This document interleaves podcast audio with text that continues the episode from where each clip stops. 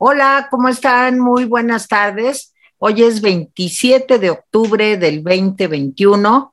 Yo soy Tere Vale y a nombre de todos mis compañeros del Rapidín, pues les damos la bienvenida en este espacio, como todos los días, a partir de las 2 de la tarde. Ahí ya ven que luego corremos y que se nos hace tantito tarde y lo que sea, pero ya aquí estamos.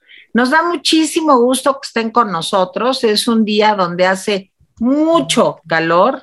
Yo vengo de la calle, 26 grados centígrados de temperatura. Yo pensé, porque salí temprano, pues que iba a estar como fresquito. No, hace mucho calor. 26 grados en este momento de temperatura. Mañana, miércoles, otra vez calor y jueves y viernes a lo mejor baja un poquito la temperatura. Pero bueno, pues ya estamos aquí con todo lo de la mañanera, con las declaraciones tan polémicas del presidente López Obrador para variar.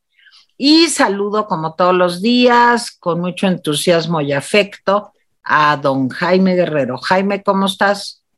Bien, estoy organizando una rifa a ver. Como la del avión, estoy rifando mi, coche, como la del, igual que la del avión, este, porque quiero cooperar, porque dice el presidente que su modelo a seguir es Dinamarca y quiere irse a vivir a Dinamarca. Entonces, bien, estoy abriendo una cooperación, a ver quién coopera para comprarle el avión, el, el, el pasaje de ida, por supuesto, y que tenga una, pues una lanita más para gastar en fondas allá en Dinamarca. Exacto. Que ya ven que hay de reteartas fondas en Dinamarca, ¿no? Sí, que se coma su arrocito con huevo. Exacto, que llegue a una fonda y que pida arrocito con huevo. Y, su, y su agua de chía o lo que sea, ¿no? O sea, en fin, agua de limón. de fideo. Sopita de fideo. Entonces, pues, si, si Dinamarca es su aspiración, yo digo que nos cooperemos y le mandemos en avión a Dinamarca lo más pronto posible, con dinero para siete días de fonda porque sí me pareció que es, e, e, esa era la gran revelación de hoy. Sí, era su secreto, pero ya era su secreto, su aspiración secreta, mi modelo. ya vamos cerca de Dinamarca. ¿eh? hombre, ya estamos, pero a un, paso. Así es. Bueno, le doy la bienvenida a Mónica Uribe, que nos va eh, a hablar del santoral de hoy. Mi querida Santa Mónica. Hola, bien, ¿y ustedes? Bien, te ves muy guapa con tu máscara muy bien puesta. Muchas gracias. Y el ojo muy pintado, bueno, todo. Hoy sí me peiné, hoy sí me peiné. No, te ves muy bonita. Gracias, Tere. Tú también te ves muy guapa y ese saco está fabuloso. Huevo, de, de amarillo huevo. Amarillo Amarillo cempasúchil, claro. Sí, mira, como las. Sí, combinas, combinas con el amarillo cempasúchil. Bueno. A ver, ¿y hoy de quién es santo, Moni? De los Evaristos. Hoy es San Evaristo Papa que fue este uno de, eh, fue el cuarto sucesor de San Pedro, o sea, todavía en el siglo I, en la época apostólica, por ahí de, parece que se murió como en el, en el año mil, 1808. Ándale. O sea, es un santo muy antiguo, o sea, sí, Evaristo sí es un nombre más común, pero, pero, pero, pero, pero. ¿Tú sabes por qué era santo Evaristo? A todos los papas de los tres primeros siglos, todos son santos. No hay uno solo que no sea santo. Sí, así como por ya no. No, lo que pasa es que eran los años de la persecución. Eran los años de la persecución. Entonces, hasta el, hasta el año 312, básicamente, todos los papas son santos. y hay otros santos con unos nombres preciosos. Ahí les va. Antonio de Angulem, Seda de Lastingham, Eata de Hexham. Eata. Eata, no Beata, Eata. Eata, eres una Eata. Eata, exacto. Rogaciano de Cartago. No, Rogaciano. Rústico de Narbona. Ah, yo conozco uno, rústico de Narbona. Pero no era de Macuspana. Este, no, fíjate yo, que yo es sí de Narbona. conozco gente que se llama rústico. ¿En serio? Y, y, la verdad es que era un señor muy bueno hacía la limpieza en un lugar donde trabajaba y se mofaban cuando se presentaba, soy rústico, no me acuerdo cómo se apellidaba, García o González, soy rústico García. pues hoy es su santo. No, yo, yo la verdad sí me parecía bochornoso, pero no, nunca me burlé de él. ¿Y por qué no le ponían mejor Rus? Rus. Sí, pues sí, sí está más fácil. Claro, porque rústico sí está terrible. Está Marciano de Nicomedia y Luciano de Vitinia. Oye, Marciano también me gusta mucho. ¿eh? Marciano, Luciano y Marciano está padrísimo. Como una marca de ropa, este, baratona, pero bonita. Luciano y Marciano. No, George Marciano, ¿no se acuerdan? Sí. Había jeans George Marciano y eran como de marcianos. Exacto. Exacto, era la ropa de los reptilianos, es lo que te viene siendo la ropa de George Marciano. Más o menos, sí. O de los grises, Moni. ¿Los grises tú crees que usan jeans? Yo creo que sí, porque ni modo que anden encuerados. Mira, eso siempre me ha llamado mucho la atención. ¿Por qué los extraterrestres de ahora, porque en Viaje a las Estrellas, en Star Trek salían vestidos? Sí, normales. En Star Wars también. Normales no, tampoco, ¿eh? Pues salían como en las películas del santo, con poca ropa las mujeres. Pero bueno, se vestían algo, no tenían frío. Sí, pero ahora ya les ha dado porque los grises andan. Los grises andan en cueros. Y aparte no, tienen cosas, son como Ken y Barbie. No, no, no, no, se acuerdan del Día de la Independencia. Ahí, por supuesto que andan vestidos con esas armaduras enormes que tenían. Entonces, no, no todos, no todos, algunos tienen pudor. Pero, pero los grises típicos andan como encueradillos. Sí, acuérdense de este, encuentros cercanos del tercer mundo. Del pues, tercer tipo. No, del tercer tipo, Teresa. Los encuentros cercanos.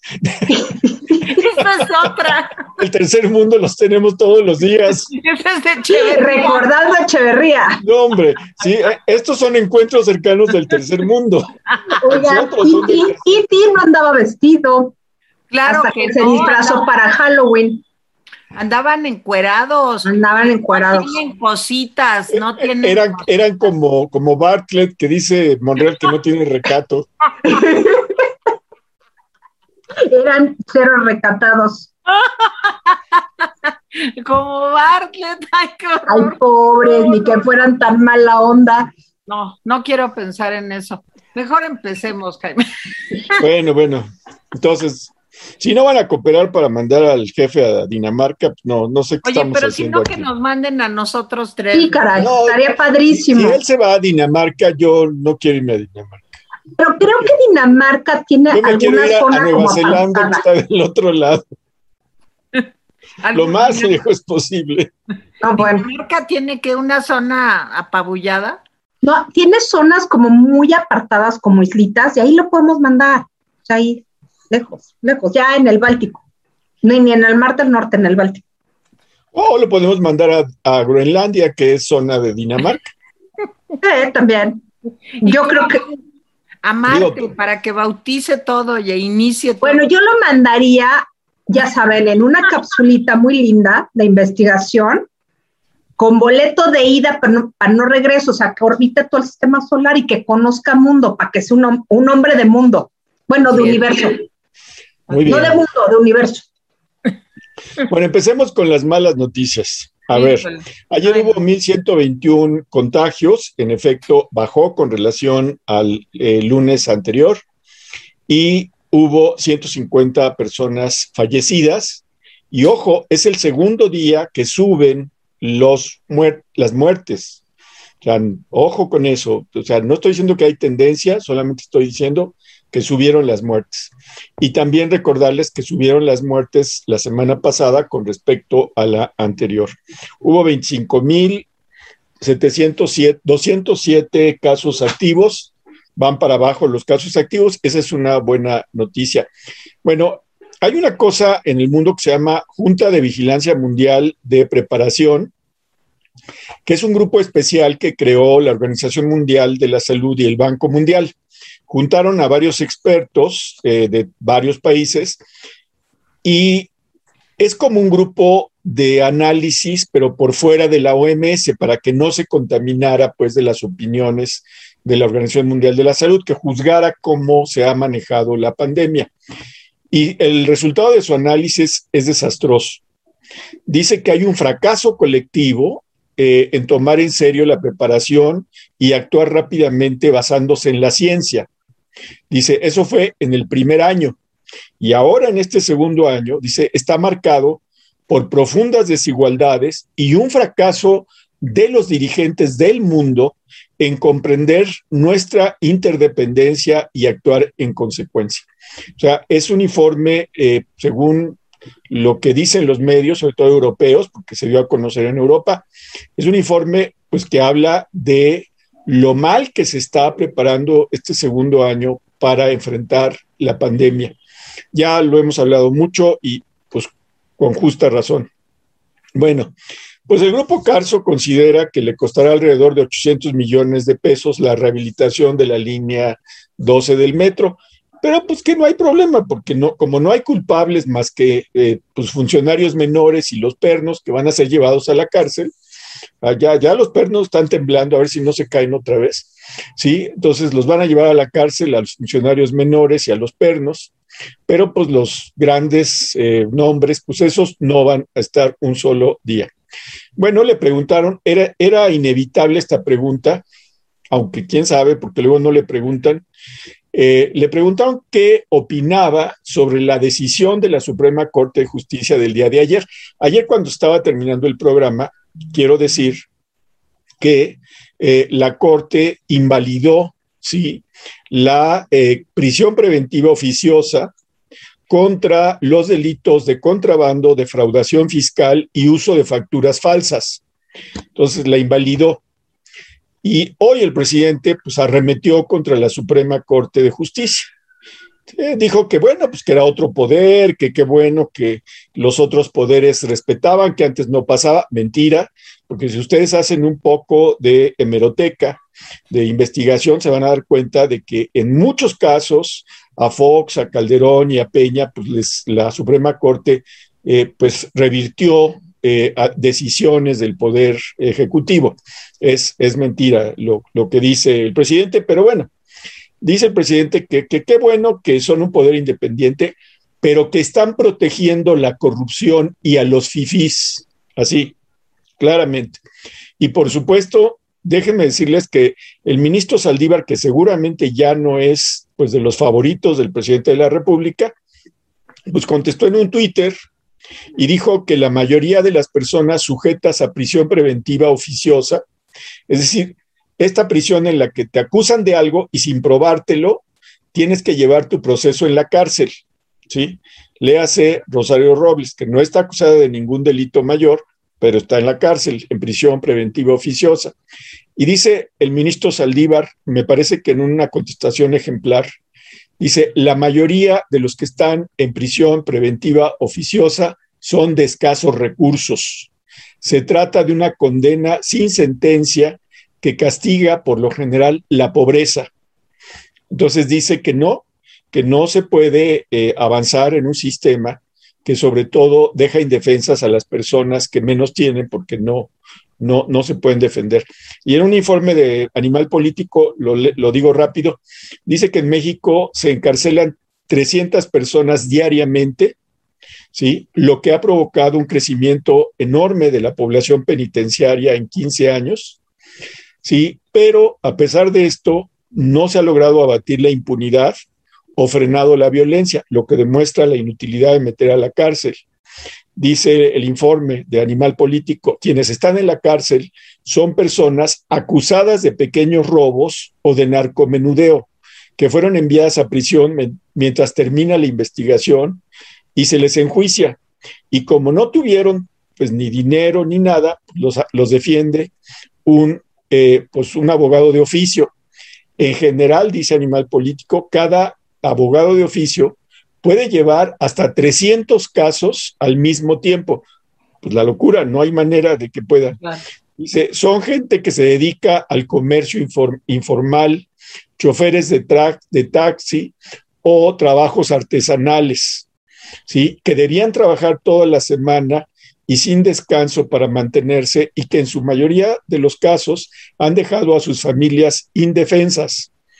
Eh, concluye el informe, dice, el aumento de la población penitenciaria se debe fundamentalmente a las reformas que presentó en 2019 el presidente López Obrador y que fueron aprobados por legisladores de todos los partidos. Aquí sí, Morena, PRI, PAN, PRD, aquí todos.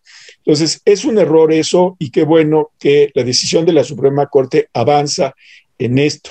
Y bueno, hubo muchos, muchos más temas, pero este me pareció muy trascendente. Mónica.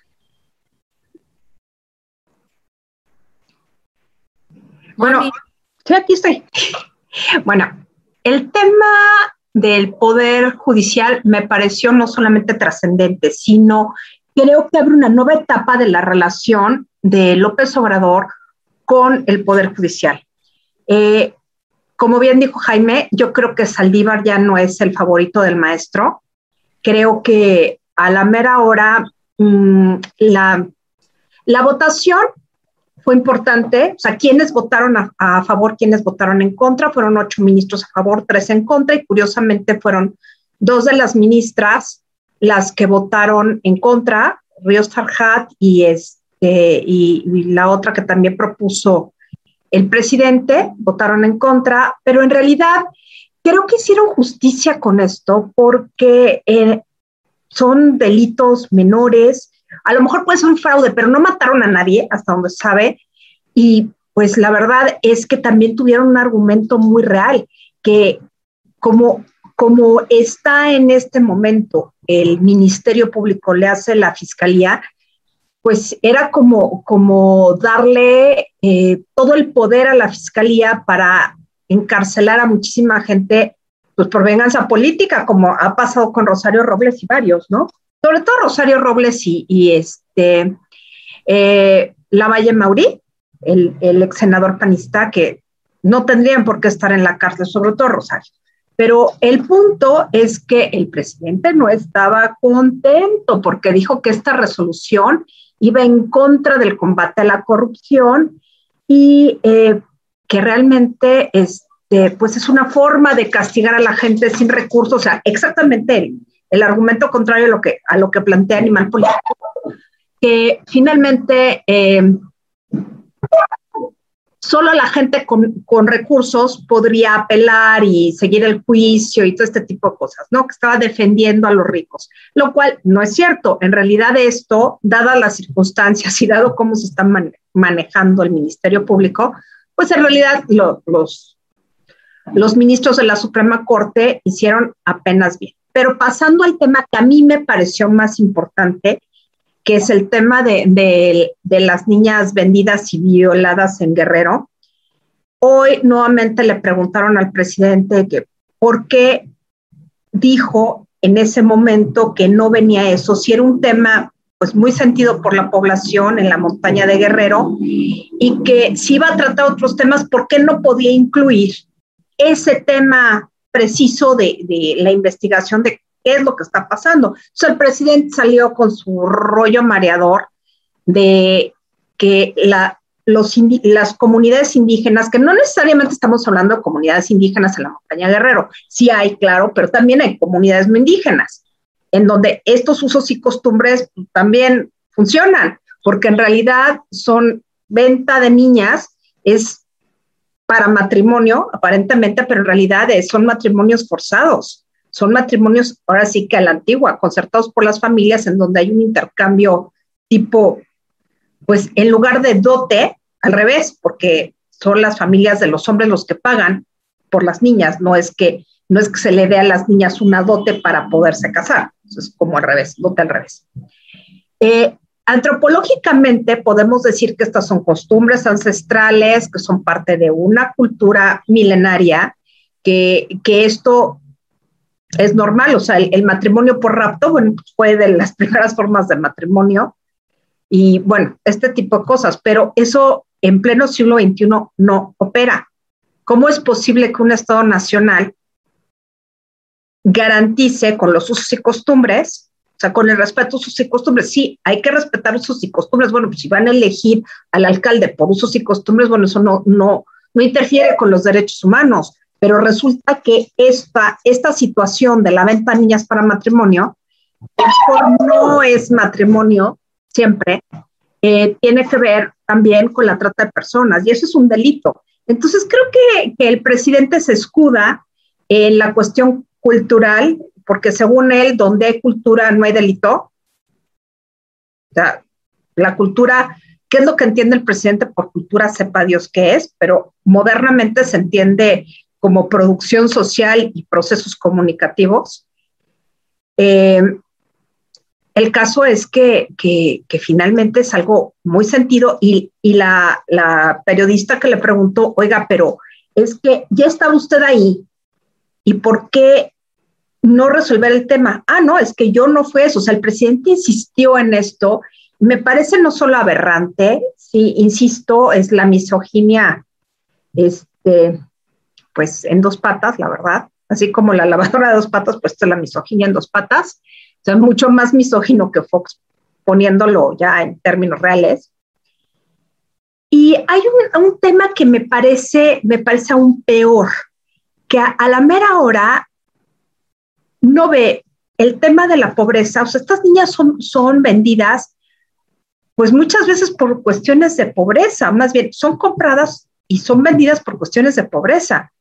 Entonces, sus políticas sociales de, dar dinero directo a sus clientelas, no, no operan para esto, porque a la mera hora, pues 120 mil pesos, 90 mil pesos, sobre todo este, este, caso de esta niña que fue comprada, luego el, el suegro la violó y este, escapó y fue a dar la pobre con parte de su familia a la cárcel por respetar los usos y costumbres.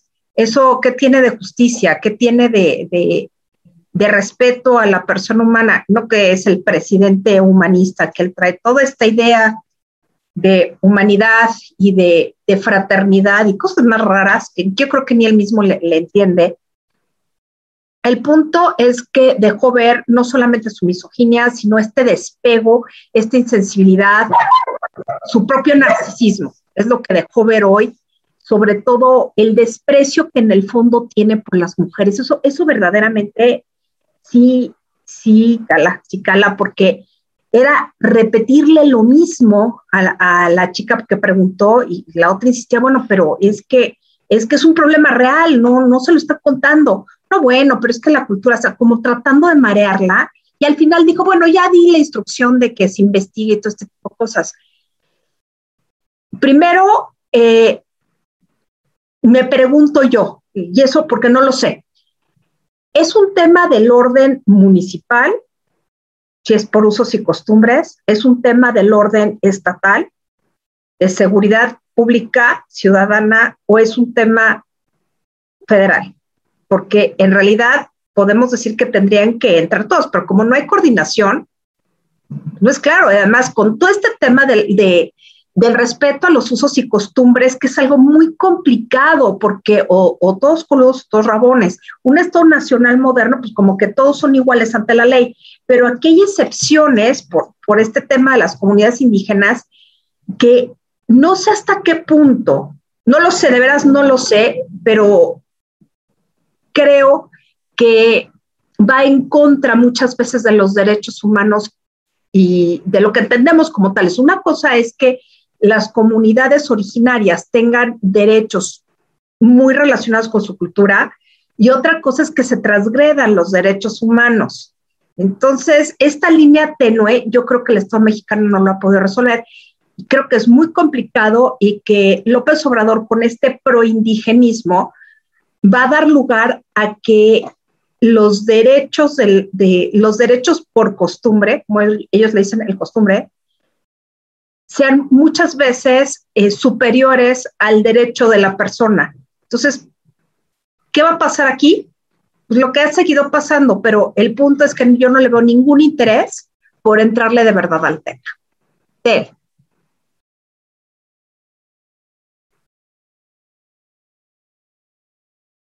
Teresa, Teresa. Ahí voy, ahí voy. Es que se me atoró aquí la máquina tantito, pero aquí estoy. Yo creo que lo que trata Mónica es un tema realmente muy importante.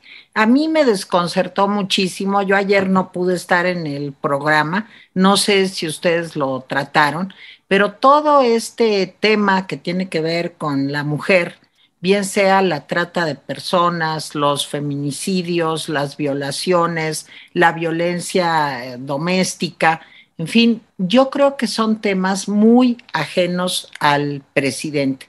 Y eso me preocupa mucho porque pues desgraciadamente somos, o afortunadamente, el 52% de la población, con la que el presidente no tiene ninguna empatía ni ninguna solidaridad. Lo que dijo ayer el presidente de que, bueno, eso pasa en algunos casos. ¿Cómo que eso pasa en algunos casos? Pues eso no puede pasar en un solo caso. Eso no puede pasar. Y que hasta la señorita Salgado o señora Salgado hable de que ella sí va a Guerrero a hablar de la trata de personas y el presidente diga que no, que porque a él eso pues, es una cosa que, en fin, y todo esto de alrededor de los pueblos indígenas, como bien decía Mónica, pues eh, aducir que por la gran cultura ancestral de los pueblos indígenas, pues no se cometen atrocidades, pues es lamentable, porque dijo el presidente, es que son pueblos muy cultos y, este, y, por eso es imposible que, cometan este tipo de, de, pues de violaciones, digamos, de la ley. La trata de personas es un problema que ya hemos analizado aquí en este mismo espacio y que afecta a cientos y miles, diría yo, de mujeres en México. Y que el presidente lo niegue, pues es otro más de sus otros datos que da como resultado pues, la vida, eh, el respeto a los derechos humanos de muchas mujeres. Entonces, lo de ayer me pareció lamentable. Como me parece lamentable, pues que ahora critique a Arturo Saldívar eh, en cuanto a la invalidación que hace la Corte de la prisión preventiva, que a mí me parece algo que me da alguna esperanza. O sea, Acuérdense, siempre recuerdo yo el michoacanazo, donde después de detener a no sé cuántos funcionarios, esto fue en el sexenio de Calderón, pues después dijeron, ay, pues no se les pudo probar nada, y entonces saben que, pues disculpen, ya los metimos al bote, ya los desprestigiamos, ya sufrieron lo que es estar en prisión. ¿Me dejas hacer un apunte ahí? Claro, sí. Los testimonios de estas gentes es que los llevaron a la Ciudad de México, los desvistieron y los bañaron con agua fría eso fue la primera noche. Perdón, eh, lo quería apuntar. ¿Te refieres al michoacanazo? Al michoacanazo. Sí.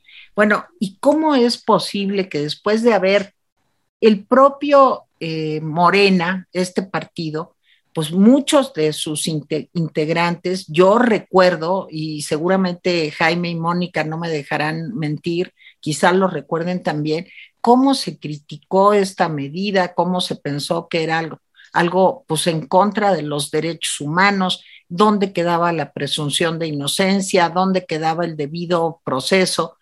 Y después de todo lo que les hicieron, esta infamia que cuenta Jaime ahora muy a cuento, pues les quiero decir que después nomás les dijeron, híjole, pues disculpen, ¿eh? de veras disculpen, nos equivocamos. Esa es la situación de Rosario Robles también. O sea, no se le ha probado nada, no se le ha hecho un juicio pero el presidente dice que él no tiene nada contra Rosario Robles porque él no odia a nadie, porque él es muy feliz. Pues, pues no entiendo de qué es feliz. Si yo fuera el presidente, claro, nunca lo seré afortunadamente, pues yo no estaría feliz, estaría sumamente preocupado por la situación de inseguridad que estamos viviendo en México y que todos los días nos trae alguna sorpresa lamentable en cuanto a lo que está pasando en muchos estados de la República. Quiero también referirme al tema del COVID que mencionaba Jaime hace un momento, pues yo creo que en la OMS hay una verdadera preocupación por no haber llegado, como lo comentaba Jaime, la población mundial al 40% al menos de los vacunados. Claro, ustedes me dirán, sí, lo peor que está sucediendo es en África, a pesar de que tiene el número menor de contagios también pero yo creo que la advertencia que está haciendo la, la, OMS es muy importante. La pandemia, dijo la OMS, está lejos del final y mantiene que debe de continuar una emergencia internacional por el COVID-19. Desgraciadamente en México estamos pues muy expuestos, aunque hayan bajado los índices, aunque el número de muertos, como comentaba Jaime, no ha eh, más que ha subido, digamos, en esta semana. Eh, pero de todas maneras el presidente dice, no, pues ya vamos para abajo, esto ya se acabó, no pasa nada, ponen la ciudad en semáforo verde, yo veo cómo está el tráfico, la cantidad de personas que salen como si ya se hubiera acabado. Miren, mi hermano tuvo que salir el fin de semana y me decía que en el avión había de veras este, una saturación tremenda, que la gente ya viaja, sube, baja, claro, qué bueno por la reactivación económica del país, pero a ver si no pagamos consecuencias muy altas. ¿Por qué? Porque en Europa están subiendo nuevamente los contagios y están muy preocupados de que esto pudiera significar la temida cuarta o quinta ola eh, ustedes saben que en Gran Bretaña la situación actualmente es todavía muy complicada con el número de contagios y de muertes, y que en México, como dice que ya estamos en semáforo verde y se hace no lo que se debe hacer, sino lo que le conviene a la 4T, eh, pues nos veamos en medio del invierno, de la influenza, de que llegaron tarde las vacunas para la influenza, de que muchos adultos mayores como yo, como Jaime, pues no nos estamos pudiendo poner la tercera dosis. De aquí a que llegue la tercera dosis a nosotros, pues quién sabe qué va a pasar. Y ya nos han explicado muchas veces la eh, cantidad de doctores que han estado aquí con nosotros o en otros medios de, comunicación, que la combinación COVID-influenza es letal sobre todo para personas vulnerables y para adultos mayores. Entonces, sí estoy eh, preocupada de lo que se avecina, porque sí, ahorita yo les decía 26 grados centígrados de temperatura, pero en las mañanas y en las noches hace mucho frío. Y el frío es una mala compañía para que nos dé gripe, y en una de esas, influenza. No estuvieron las vacunas en octubre como habían estado otros años.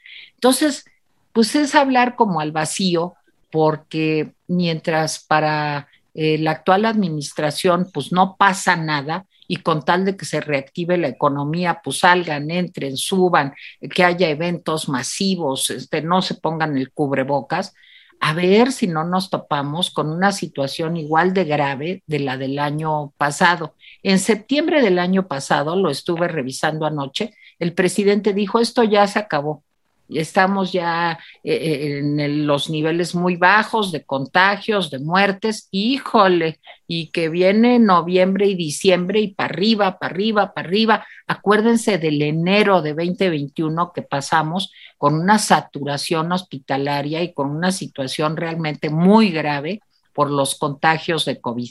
Entonces, bueno, yo creo que como un medio de comunicación, tenemos que alertar a las personas que nos escuchan para que no hagan confianzas, como decía mi abuelita, y de veras permanezcamos con el cubrebocas, con la sana distancia, y pues exijamos que, que pues una mayor cantidad de población esté vacunada. Yo no sé, Jaime, te doy la palabra y te lo pregunto, si tú sabes cómo va la vacunación este, por ejemplo, en la Ciudad de México o en lugares como la Ciudad de México, en donde pues hay un número de probabilidades de que se den contagios masivos, dada la densidad de población que tenemos. Sí, mira, se ha vacunado a poco menos del 45% con las dosis completas de la población, o sea, no vamos ni al 50%. Y la Ciudad de México es campeona.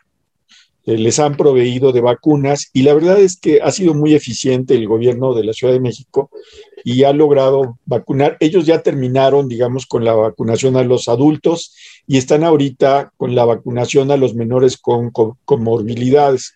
O sea, en ese sentido, por eso el presidente presume tanto a Sheinbaum, que pues hubo todo un despliegue para, para terminar.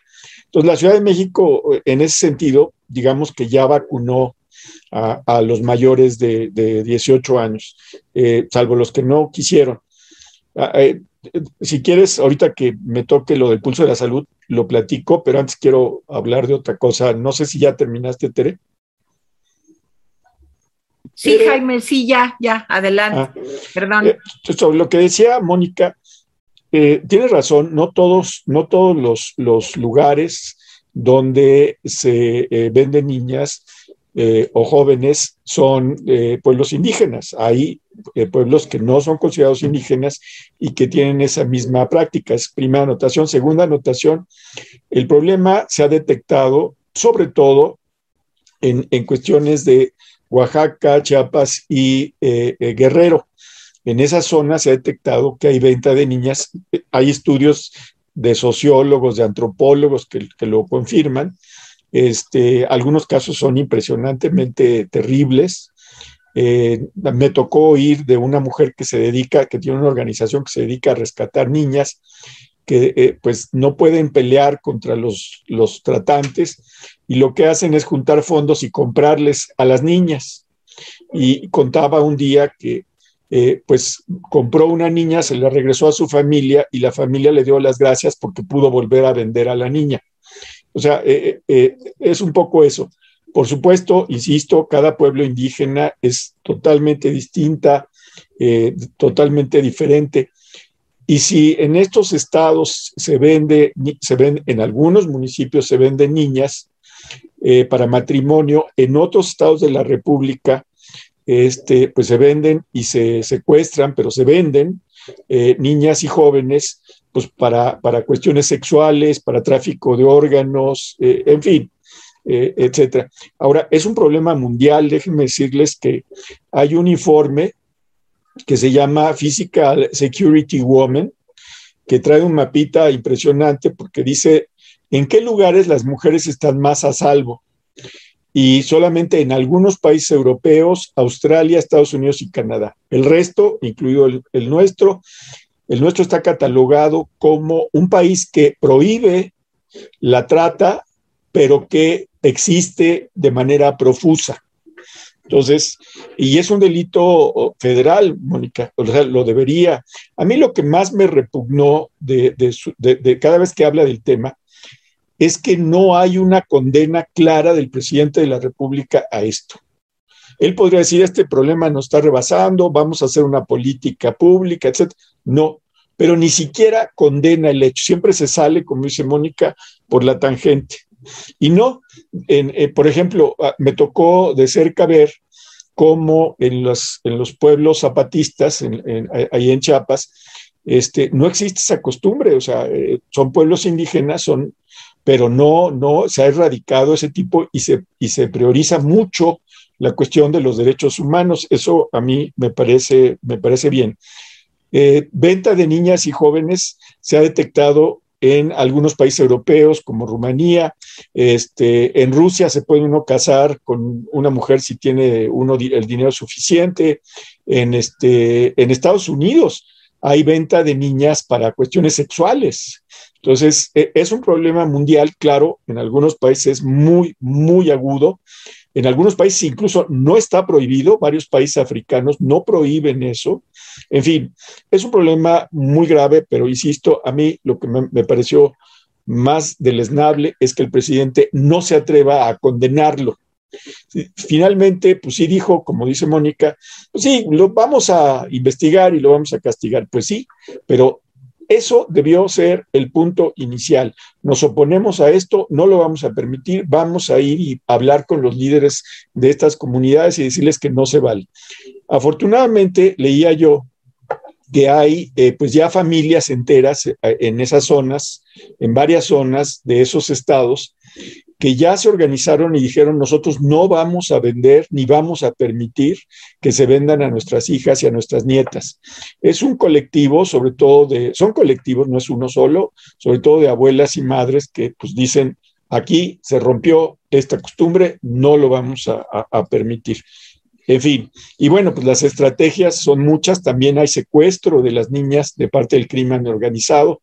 No es raro que las niñas se vistan como niños y tengan nombre de niños para protegerlas de que no las, las secuestren. Entonces, es un problema y lo que me parece más deleznable es que no hay una política para resolver esto y el presidente ni siquiera se atreve a decir, no se vale, lo vamos a, solucionar. Y bueno, eh, yo les quiero anunciar rápidamente, vamos a subir una entrevista con una pues una reportera, me parece que de mucha trayectoria y de mucha experiencia, que se llama Maru Rojas, eh, que es, eh, pues, tiene su base, digamos, en el Congreso de los Estados Unidos Mexicanos, y nos comentó varias cosas que son muy interesantes sobre cómo está actuando, cómo están actuando los partidos dentro del Congreso. Algunas cosas son de horror, pero pues también nos la contó. Vale la pena que cuando subamos la entrevista de Maru Rojas, no se les olvide, Maru Rojas, la vean. Y luego me voy a hacer otro, voy a hacer otro comercial nuestro. Eh, Mónica.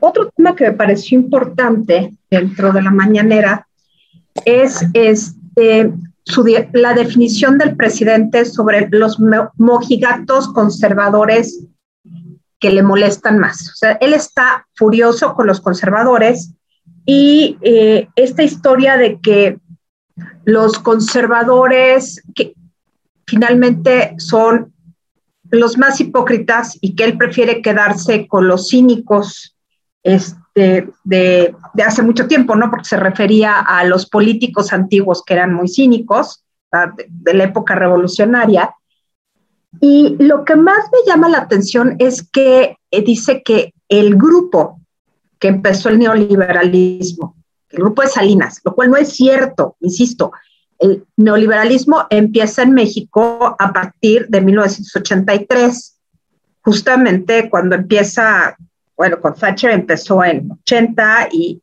Reagan en 82, y bueno, después de la nacionalización de la banca y todos los efectos que tendría, pues bueno, finalmente este, empiezan las políticas neoliberales frente a un Estado obeso, porque eso era lo que pasaba con un sector paraestatal enorme, eran más de 1.200 empresas paraestatales que se empiezan a desincorporar en tiempos de Miguel de la Madrid, claro, no se deshacen de, las más importantes, pero eran un lastre, porque finalmente lo que hacía el, Estado mexicano era recomprar las empresas que a veces iban a quiebra.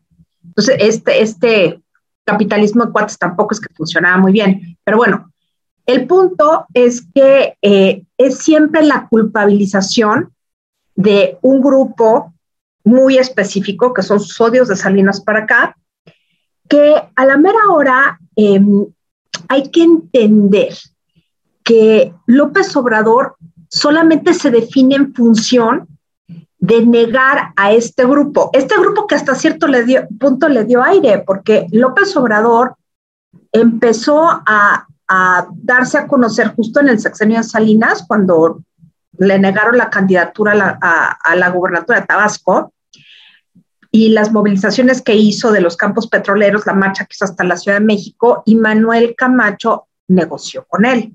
Es a partir de entonces que empieza a convertirse en un líder con reconocido y con el suficiente dinero como para poder seguir en este movimiento y bueno, junto con el PRD y hace toda una serie de movimientos, ¿no? Pero es un odio eh, verdaderamente mm, visceral que lo pone en una tesitura de no reconocer que él puede estar en esa situación. Es decir, su visión es de cortísimo plazo, no ve a mediano plazo, no le importa los intereses que pisa, y algunos pueden ser completamente legítimos, otros a lo mejor no tanto, pero lo que sí sabemos es que está generando una división fuerte en la clase política.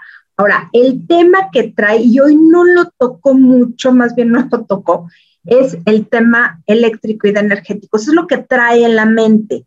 Está muy enojado y hay un tema que salió en prensa, no en la mañanera, que se me hizo muy interesante. Y el tema es el siguiente. Resulta que eh, en la zona de Sinaloa hay un poliducto de Pemex, obviamente, que ha sido, eh, pues, de alguna manera ordeñado, ordeñado, pero no de sacarle el hoyito, sino ordeñado en grande, o sea, con cortes importantes del, del poliducto para sacar este. Eh, pues, ¿Me permites ahí el apunte? Eh, lo que dicen es que se llevaron la tubería. Exacto, es a lo que voy. y medio de tubería que se lo llevaron para colocarlo en otra parte. Exacto, o sea, desviaron el curso, ese es el punto, que desviaron el curso. Y esto se atribuye al cártel Jalisco Nueva Generación. Y esto nos habla de una cosa que a mí me parece de terror, porque son, no solamente, son más de un kilómetro, son varios kilómetros de poliducto, pues, succionado de gasolina. Y eso quiere decir que el crimen organizado pues le entra el huachicol para sus propias necesidades, no, necesariamente para vender como en Guanajuato, sino para surtirse de gasolina, como parte de, la lógica del crimen organizado. El punto es que se informó en una, en una de las reuniones de seguridad hace más de dos semanas y se supone que Marina y Ejército tendrían que haber hecho algo. Pues ni Marina ni Ejército de Tierra han hecho nada. Y la única manera en que se explica a la gente de Pemex que esto pudo llevarse a cabo es con la connivencia no solamente de gente de Pemex ahí in situ, sino de marinos y de militares. Y esto tiene que ver, esto está hecho al parecer por Cártel Jalisco Nueva Generación, pero en territorio aparentemente del Cártel Sinaloa, que es con el que López Obrador tiene este, pues algún trato, a juzgar por los bonitos saludos a, la señora este, era viuda de Guzmán y, este, y el trato diferencial dado a Ovidio, que mucha gente pretende disfrazar. Este, por cierto, hoy en, en, el programa de Atípica Valle de Lágrimas, este, a Tolini le dijo a Tere y a, Carlos Alasraqui que, que era lógico que el presidente privilegiara la vida de las personas de Mazatlán y de Culiacán antes que atrapar a Ovidio. ¿Ok? Bueno, y aparte lo defendió diciendo que el comando norteamericano no había avisado a las autoridades de la defensa, ¿no? Bueno, esto es otro, punto de aparte, pero el tema es que este, esto es en Sinaloa, hay huachicoles en Sinaloa, al parecer por un cártel que no es el oriundo de la zona, el gobierno federal sabe que esto está sucediendo y no está haciendo nada. Y lo que se sospecha es que hay infiltración del ejército y de la marina, o sea, infiltración por parte de la delincuencia organizada. Esto es gravísimo porque si el presidente ha confiado, yo digo que en exceso, en las Fuerzas Armadas, si las Fuerzas Armadas ya están en alguna parte, en algún sector, infiltradas por la delincuencia organizada, estamos muy mal. Esto, lean al Raimundo Palacio, que es el que trae este tema, me llamó mucho la atención porque Palacio había estado más en el tema de la personalidad del presidente y de, o sea, dio como un salto de tema. El de la personalidad del presidente que está enojado, que no le han salido las cosas, que se está desquitando con todo Dios, y de pronto sale esta información que yo siento que, digo, obviamente es un tema de seguridad nacional, pero es un tema en donde dice uno, ah, caray, ya no solamente el presidente tiene deferencia con el crimen organizado, sino el crimen organizado ya abiertamente, sin que las autoridades hagan nada, está haciendo uso del famoso patrimonio nacional que nos da soberanía. Eso es lo que me llamó muchísimo la atención y que puede resultarle algo muy complicado de cara a la relación con Estados Unidos. Tere. Bueno, pues ya que estamos hablando de energía, yo mi último comentario tiene que ver con esta cumbre climática que se va a llevar a cabo este próximo fin de semana en Glasgow, en el Reino Unido. Y bueno, pues realmente la situación es preocupante. Ven como señales muy eh, preocupantes eh, la situación de México de cara a esta cumbre que implica el compromiso de los países del mundo por disminuir eh, pues la digamos la, el cambio climático, el calentamiento global, justo por la utilización de energías limpias.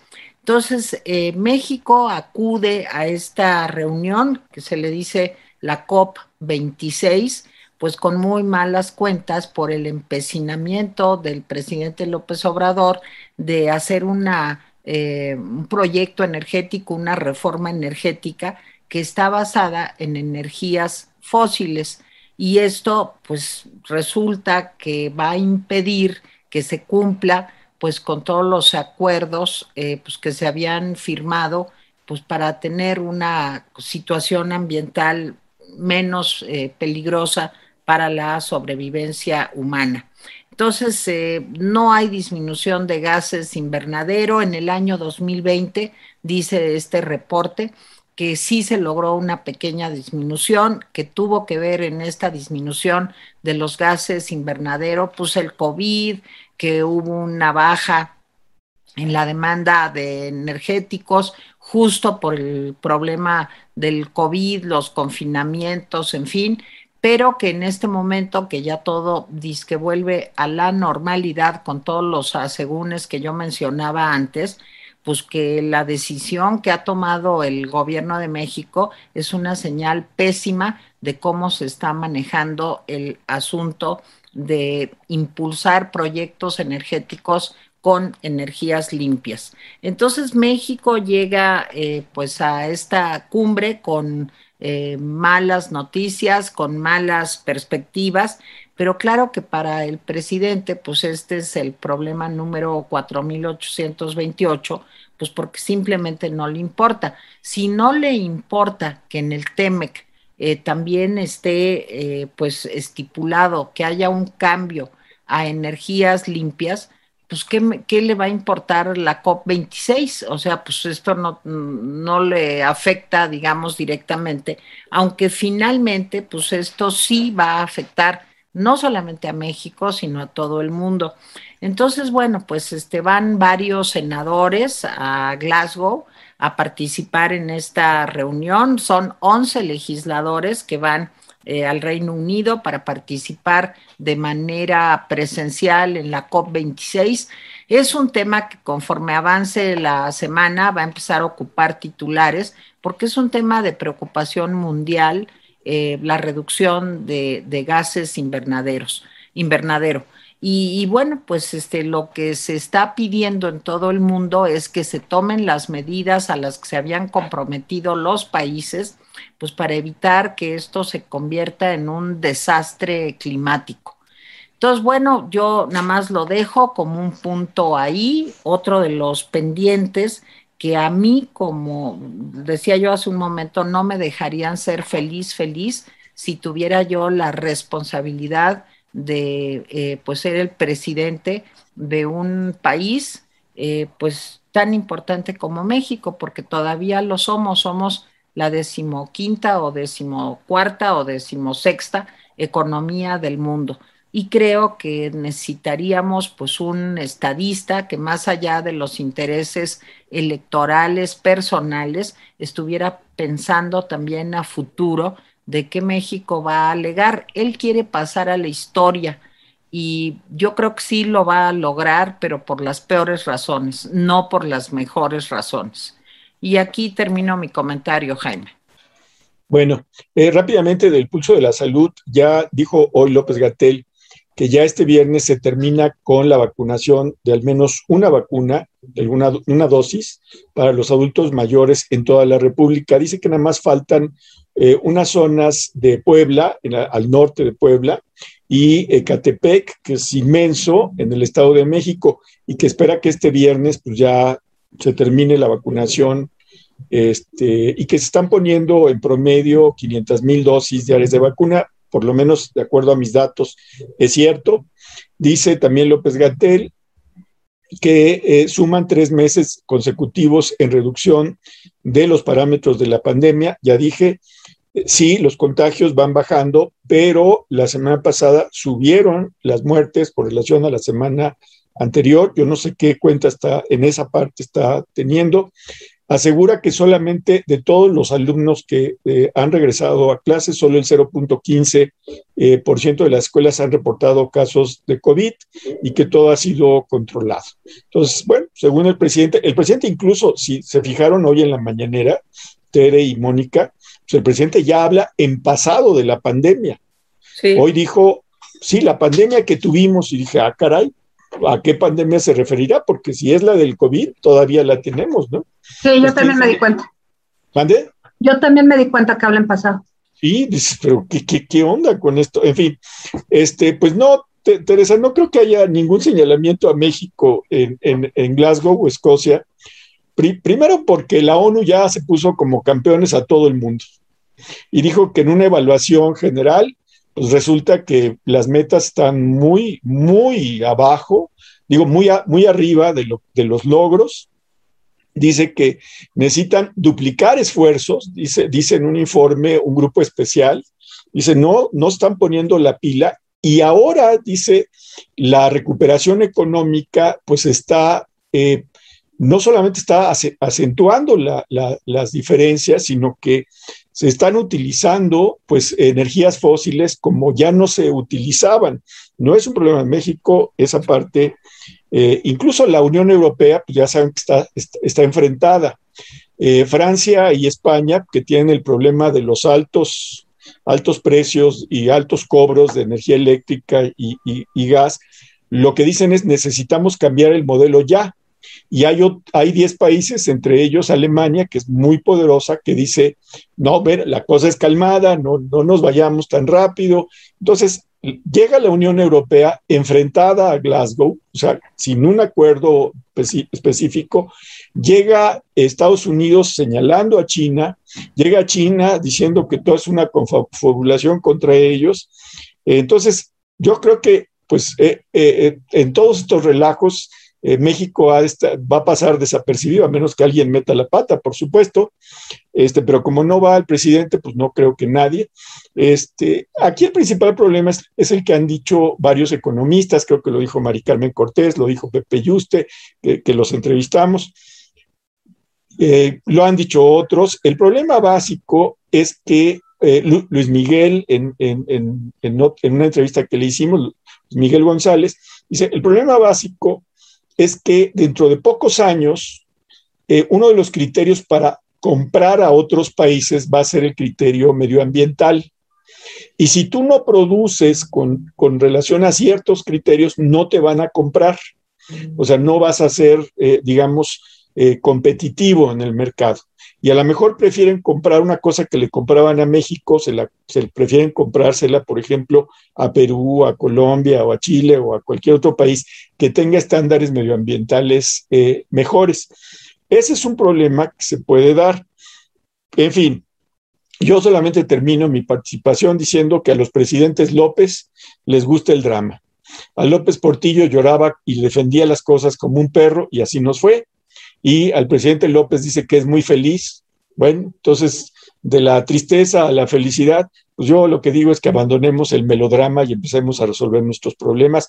El problema que dice Mónica, que en efecto revela Arriba Palacio, significa simplemente que el crimen organizado está a sus anchas en este sexenio. Eh, yo termino, no sé si tenga algún comentario último antes de que lea recados. No, yo no, Jaime. Yo nada más quiero hacer una aclaración. Sí, este, todo el mundo está atrasado. Qué mal por todo el mundo. Yo creo que mal de muchos no es consuelo de todos. Y por otro lado, eh, siento que en Europa, a pesar de que hay discrepancias y lo que tú quieras, hay países como Francia, hay países como España, en donde ya se han tomado medidas importantes. Te voy a decir que, cuál es el problema que tú señalabas con Alemania. El problema es que dicen que el problema de los energéticos tan caros que se está viviendo en Europa, por ejemplo, como el gas y la energía eléctrica, en España es una cosa pavorosa porque todos los días sacan cuánto cuesta, por ejemplo, lavar la ropa en una lavadora eléctrica, cuánto cuesta secar la ropa en una secadora, en fin, porque los precios están disparados. Y lo que hasta donde yo entiendo, dicen los expertos, es que para hacer esta, esta transición entre energías fósiles y energías limpias, habría que todavía darle mantenimiento a las energías fósiles y comenzar a invertir cada vez más con una estrategia para que vaya bajando la energía eh, fósil y subiendo las energías limpias, que permitiera al menos en el 2030 o en el 2050 cumplir medianamente con los acuerdos. El problema de México es que mientras Europa debate eh, cómo hacer esa transición, en México lo que estamos es en una actitud regresiva que no solamente no impulsa la energía fósil, sino ni siquiera ve en un futuro a mediano plazo la necesidad de transformarnos a utilizar energías limpias. En fin, no más. Yo, estoy de acuerdo contigo. Yo no cuestionaba eso. Lo que cuestiono es que le vayan a decir algo a México. Pues en, en todos estos desmadres, pues México va a pasar desapercibido. Y déjame decirte una cosa complementaria. Hay un movimiento en Francia y España para que la producción de energía eléctrica y eh, pues todo lo que tiene que ver con energéticos se vuelva del Estado. Es interesante eso, porque ahí López Obrador, digo, no se lo han dicho, pero en cualquier momento que alguien le, lo entere, le, va a empezar, ya ven, ya ven, yo tenía razón, en fin, pero sí, bueno, leo comentarios. Este, eh, Esencias de Mujer, hola rapidines, muy buenas tardes. Un saludo desde Coyoacán, Rodrigo Gutiérrez Müller, cuñado de López, la, y hay una pequeña ratita ahí, este, ayudó a gestionar ante Hacienda 25 millones de pesos. Así las cosas. Guillermo Hernández Salgado, Pere, hubieras preguntado a Tolini sobre las aportaciones a la causa de Pío y Martinazo. Un saludo a Guillermo Hernández. Saludos, Guillermo.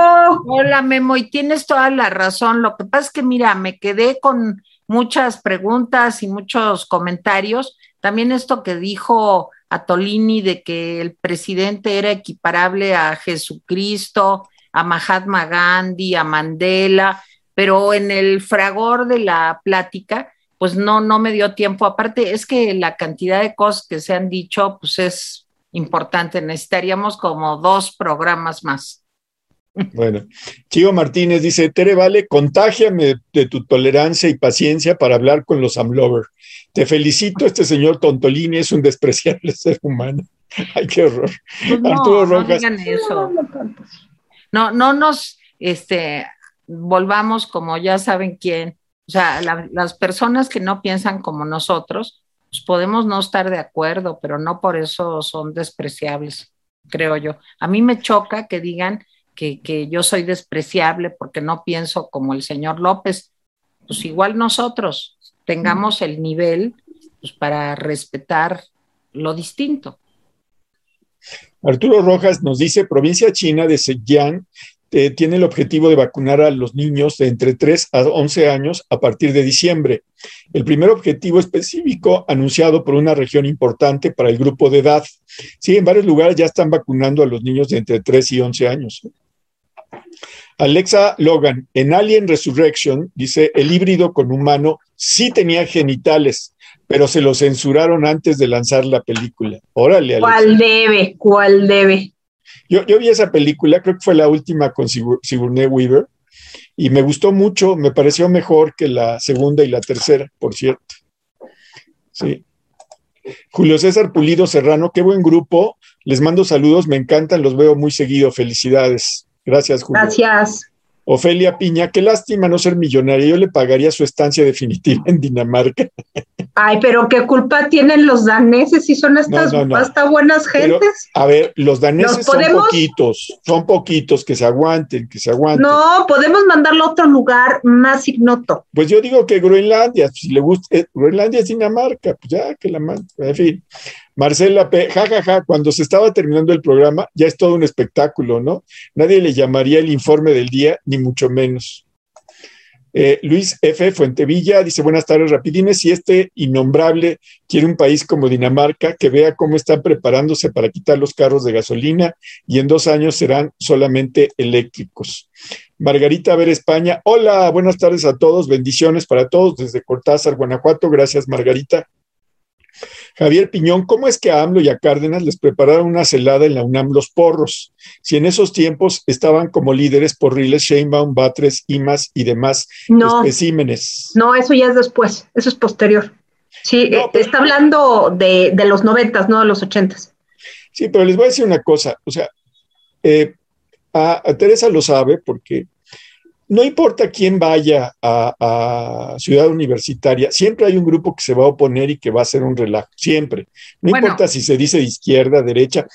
Recuerden, por ejemplo, pues, lo que le pasó eh, a, este dirigente eh, que, es, que, era amigo tuyo, Tere Carlos, eh, que fue candidato en el 97 a la jefa, Peraza, Castillo, Castillo Peraza. Peraza.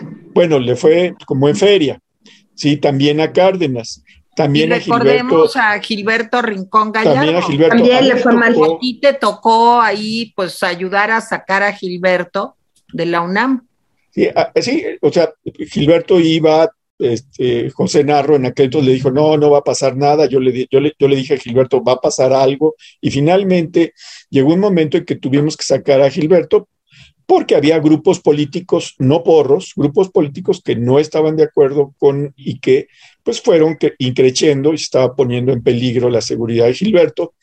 Yo recuerdo pues que eh, entre varios jugamos a las tacleadas, es decir, quien se atravesaba pues lo tirábamos como en el fútbol americano y ya la última parte pues tuvieron que cargar a Gilberto, casi cargar a Gilberto, porque este, pues sí, los ánimos estaban muy soliviantados. Entonces, no, o sea, en la ciudad universitaria siempre hay un grupo que se opone a otros, y eso puede pasar, es parte de la tradición universitaria. No digo que esté bien o, mal, es parte del ecosistema. Marta Treviño, consigan una entrevista con Rosario Robles, está dando vía telefónica con Ciro y con Adela. En eso estamos, Marta. En eso estamos y les vamos a tener una sorpresa muy pronto. María Ortiz, con perdón de esencias, en su sección ¿Qué comerá hoy? Les comento, hoy está preparando caldo de pollo con arroz rojo. ¿Gustan?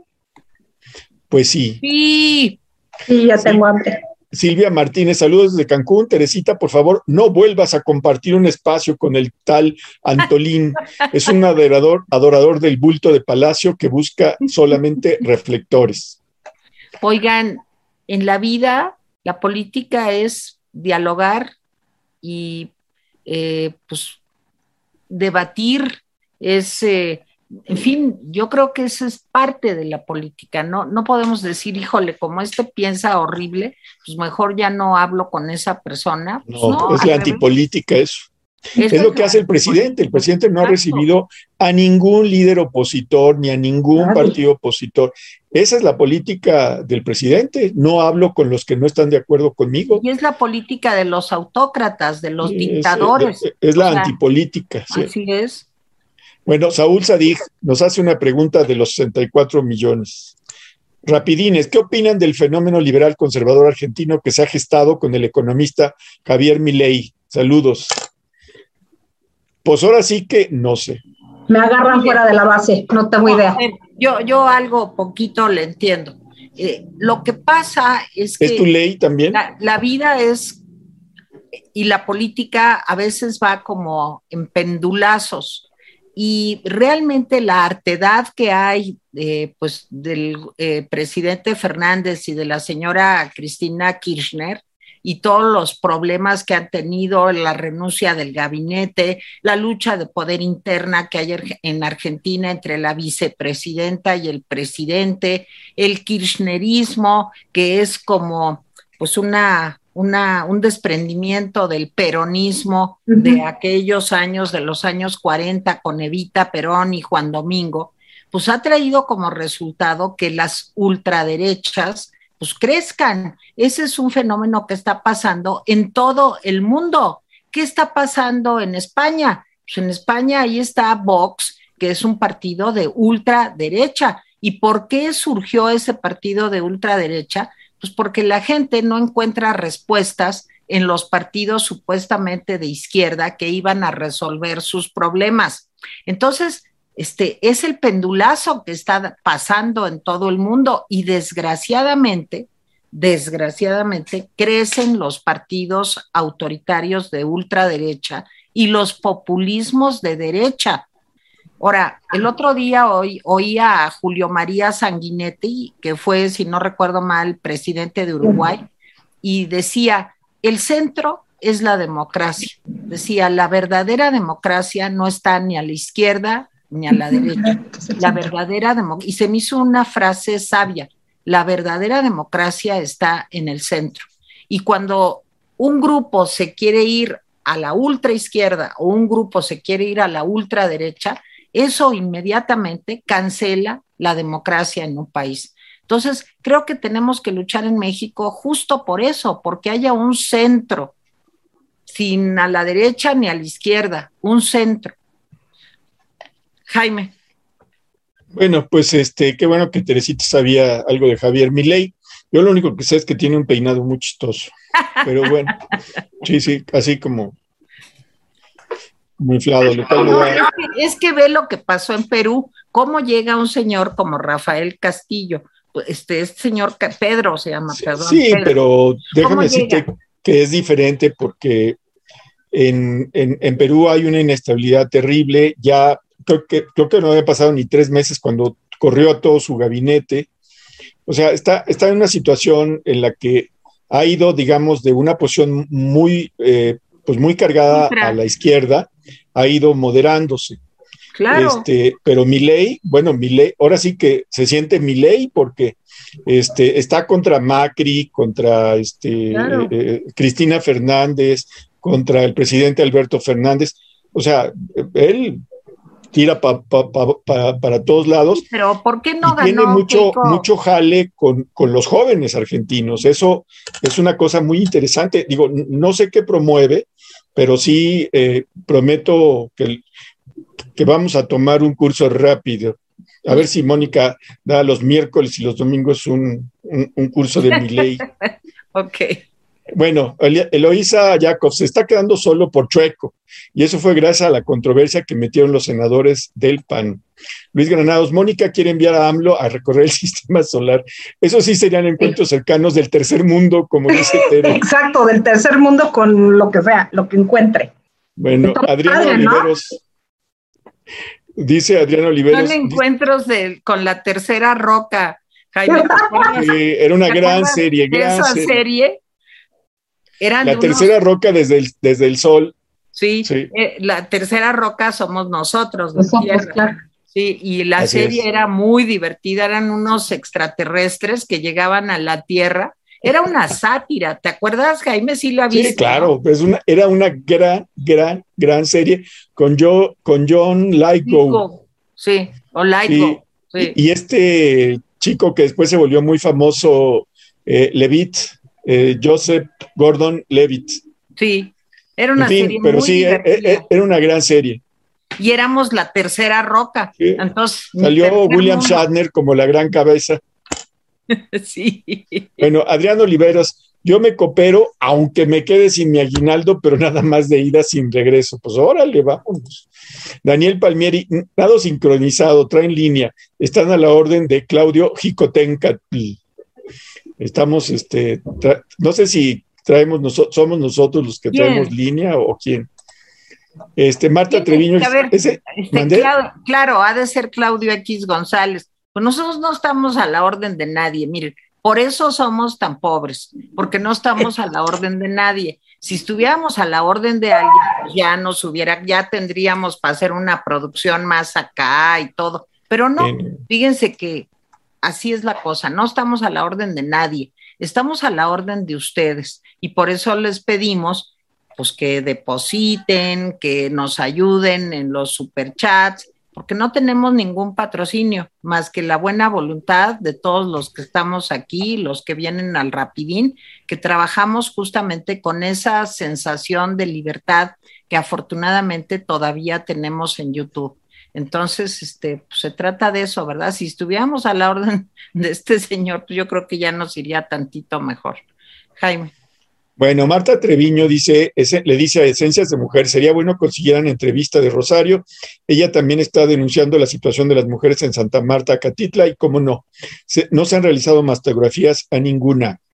Sí, ya digo que ya estamos preparándola. Irma Stover, es una contracción de López Obrador, dice que protege a la gente de bajos recursos y es obvio que no hace nada por el bienestar de estas personas, pues no. Eh, Mari Comparán, se supone que López ha recorrido el país y lo conoce, por lo tanto él sabe lo que ahí sucede. Pues sí, Mari, totalmente de acuerdo. Maribel Pineda, somos un país donde la trata sexual de mujeres y niños está alcanzando cifras espeluznantes. Mm, pues sí, sí, Maribel. María del Pilar Rodríguez Carreño, hola, me gustó Valle de Lágrimas con Atolini. A mí me gusta hablar con Chairos para, para analizar su punto de vista y veo que no hay raciocinio.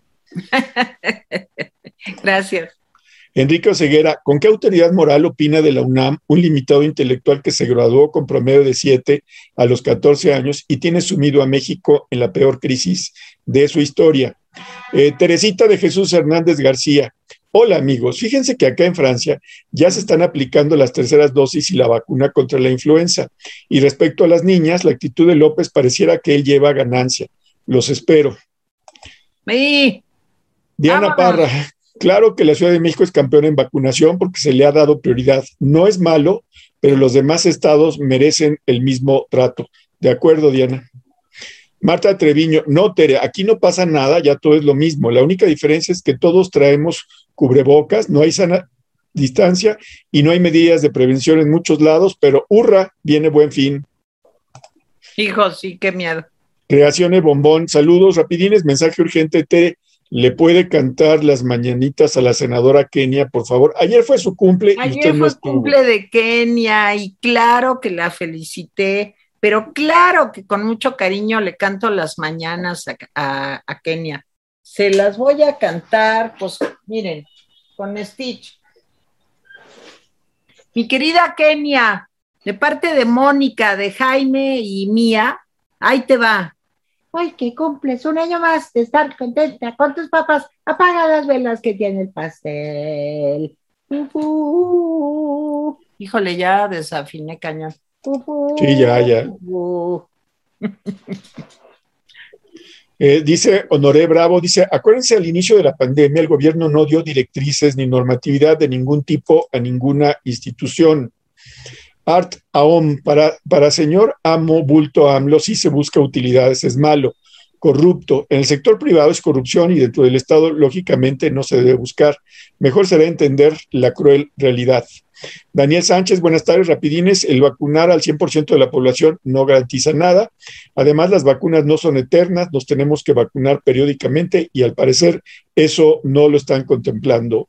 Eh, pues sí, sí, Daniel, tienes razón. Bueno, esos fueron todos. Yo le doy las gracias a Mónica, le doy las gracias a Tere y le doy las gracias a todos los que nos han visto, nos han cooperado desde diferentes lugares. Y les recuerdo que Teresa y yo hemos hecho una serie de entrevistas en Ciudadanos en Red. Hemos entrevistado, va a salir una entrevista próximamente con Tania Libertad, eh, pero eh, ya hicimos entrevistas con Demetrio Sodi, Luis, Miguel González, muy interesante sobre la reforma eléctrica. Y hicimos una, eh, pues una entrevista pues con mucho dolor de, con Adrián Levarón, que nos contó la tragedia de su familia y lo que está planteando para el 4 de noviembre, está planteando eh, pues una especie de, ¿qué será? Velada, no política, sino en recuerdo de todas las víctimas, eh, pues de, este país, no solamente de las de su familia, sino de todas las víctimas de este país que no han recibido justicia y él lo que dice es, no nos convirtamos en víctimas inertes, convirtámonos en víctimas investigadoras, no dejemos las cosas como están. Está muy buena la entrevista, ya la subieron a Ciudadanos en Red. Véanla yo creo que es una entrevista muy dura, muy conmovedora, pero en fin, gracias. Sí, de veras, acuérdense, es Ciudadanos en Red. Y bueno, eh, Adrián Levarón eh, conmemora también el 4 de noviembre un año más de la muerte de su hija y de sus nietos, de su hija Ronita y de sus nietos, que murieron balaceados, calcinados, asesinados. Entonces, es una historia terrible, es una historia, como decía Jaime, dolorosa, dura y conmovedora porque es un hombre admirable que sigue adelante y que sigue buscando la justicia. Y, de veras véanla, está en Ciudadanos en Red. Bueno, pues mi querida Mónica Uribe, Jaime Guerrero, yo soy Terevale, muchas gracias. Suscríbanse, recomiéndenos, aquí estamos. Bye. Bye. Bye.